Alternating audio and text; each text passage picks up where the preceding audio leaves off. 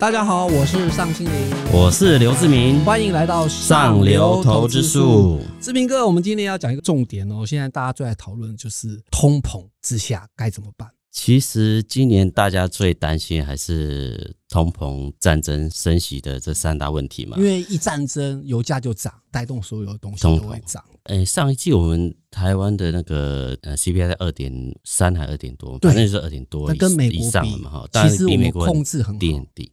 那看起来台湾了不起，最多是三 percent。左右嘛，那你等于是不算算是通膨，算微微微的。但是问题是，如果你把钱放到定存，你现在可能一趴的利息都不到，那你是不是就被吃掉了？所以说，还是要找一些。比较稳当的投资机会，让自己的投资报酬率至少在超过通膨嘛，也那个，所以我觉得这个是第一季底、第二季的时候，大家都应该去认真去执行的一个动作嘛。可能看起来有三个产业大家可以注意，第一个就是 LED 嘛，哈，然后通讯跟连接器这三个产业。我先讲 LED 哈，LED 是几乎前五六年其实都状况都不好嘛，然后等于是去年才慢慢有复苏，主要是因为苹果呃开始做 Mini LED 的东西嘛，要使用 Mini。那你看起来就是有点改朝换代那种感觉。科技的东西，因为其实 Mini LED 就是做的非常微型化，其实它就等于是 LED 用半导体的技术把它做的更小、更更精，所以它其实进入的门槛投资的高嘛。然后所以面板的呈现画面会更舒服。对，所以大家追求呃画质好看嘛。对对对，对。然后其实这是一个趋势已经启动了，那就是说。科技产业最大的好处就是说，只要有创新的东西进去的话，其实它的不管是营收啊、毛利都有可能机会往上走嘛。那我觉得像 Mini LED 这个产业带动了 LED 产业的成长，我觉得去年有看到一些眉目嘛，然后今年我觉得会持续成长。其实观察指标，当然大家会注意什么富采跟亿光嘛，哈。之前富采为什么会大涨？是因为大家期待它，它其实前三季的 EPS 都还不错，就第四季的公布 EPS 只有零点六五左右。有等于是去年才赚三点三，本来法人估都在四块钱以上，后来你看那第四季没有那么好，然后所以就从八九十块涨到一百，然后又从一百又跌到八十块。那我觉得它这个趋势，当然短期它还是会做个盘整，然后其实嗯，应该是过第一季或第二季之后就有机会往上走的原因，是因为今年传出苹果它的大的那个 Mac Pro 是要用 Mini LED 的，然后三星也要推出很多 Mini LED 的这个电视，其实 Mini LED 的用量也会。越来越多。那还有一个局势，就是说，像 Micro LED 其实也在创新之中了哈。那像很多元宇宙的那个头盔，它会用到 Micro LED。其实 LED 产业的发展，其实有除了 Mini LED 在这几年会有不错成长的话，Micro LED 还可以再有一个成长，所以它会持续比其他的科技产业要多一点点时间。那因为其实你看，我们观察之前科技产业成长的速度都很快嘛哈，它其实涨幅都很高。那我们现在当然就找一些它相对是在低基期的部分，那它如果有创新的东西，它往上成长，会比涨多的那些公司要好得多。因为毕竟涨多公司，它现在回档上面都是套牢量嘛。对，因为又有战争关系，所以现在波动度很大，波动很大。所以说相对起来低基期安全比较安全一点。嗯。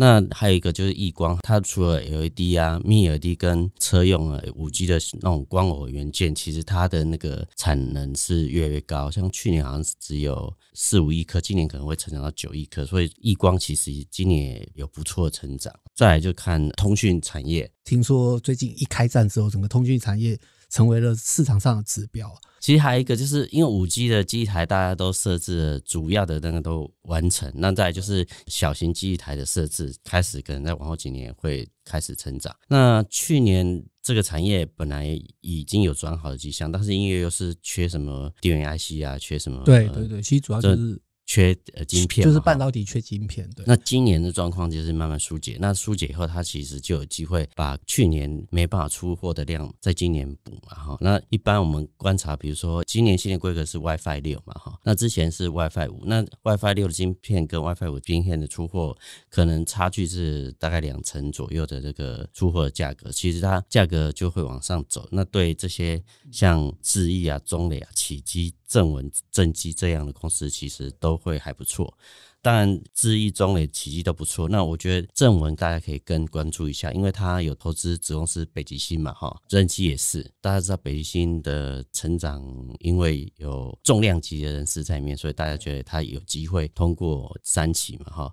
然后正基也是即将要挂牌，因为正文也持有这些小金鸡，它将来不管是本业还不错，然后又有业外的加持，那我觉得他也有机会。对，就是市场上感觉好像蛮关注这个集团的，因为可能投资就是这样子啊，可能老老板比较积极一点，然后市场上也相对会比较热络。对，哎，那我插个话问一下志明哥，好，就是因为毕竟现在乌俄战争很激烈，然后整个低轨卫星好像成为现在也算是通讯的一部分，也成为主流，而且特别是一开战之后，现在是几乎是相关的股票，只要沾到一点点边就涨停板了。你怎么看这部分？是利多还是利空？我觉得低轨卫星当然要是马斯克他推展的力道，因为有战争，他可能做的可能会更积极一点啊，因为大家觉得效益不大。那现在哎，大家可能哎又有更多的考量说啊，如果万一有什么被封锁或什么，它其实搭配的那个其实是好的。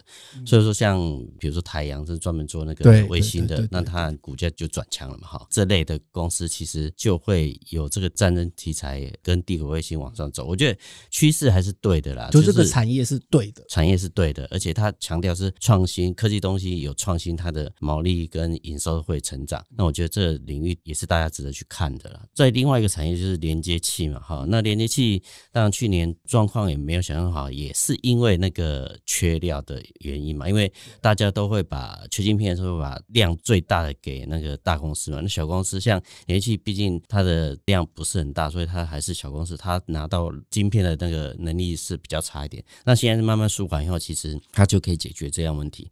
那我觉得还是锁定在。比如说，类似 Tesla 的电动车充电桩这样的相关公司可以去注意。比如说宏志啊，它有倒车雷达那种呃连接线嘛，哈。那像宏硕给和硕有那个 Tesla 的家用充电线，那我觉得它的营收都有慢慢往上走的趋势。我觉得，当然二月营收看起来可能是比较淡。那如果是二月营收公告营收比较淡的时候，它股价不再往下走，那可能就有机会筑底往上走。我觉得这也是大家可以去注意的。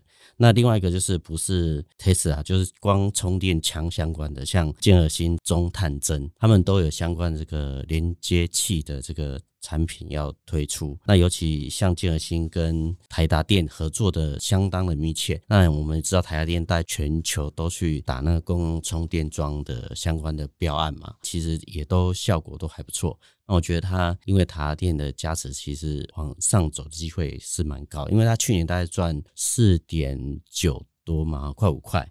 那今年看起来会比去年更高，那也我觉得都还往上走机会是蛮高的。对，补充一下，就是投资人其实可以多关注一些像充电枪、充电桩这些。毕竟，对于整个我觉得产业的拉动来讲，说今年应该算是充电枪就基础建设的元年。就可能去年开始喊嘛，然后但是整个电动车已经开始在全球各政策的推动下已经动起来。但是你要让它普及，就一定要到处都在设立那个充电枪、充电桩的设施。所以其实很明显的，可以从营收可以看到，充电枪、充电桩的相关公司是有动起来了。所以投资可以多注意哦。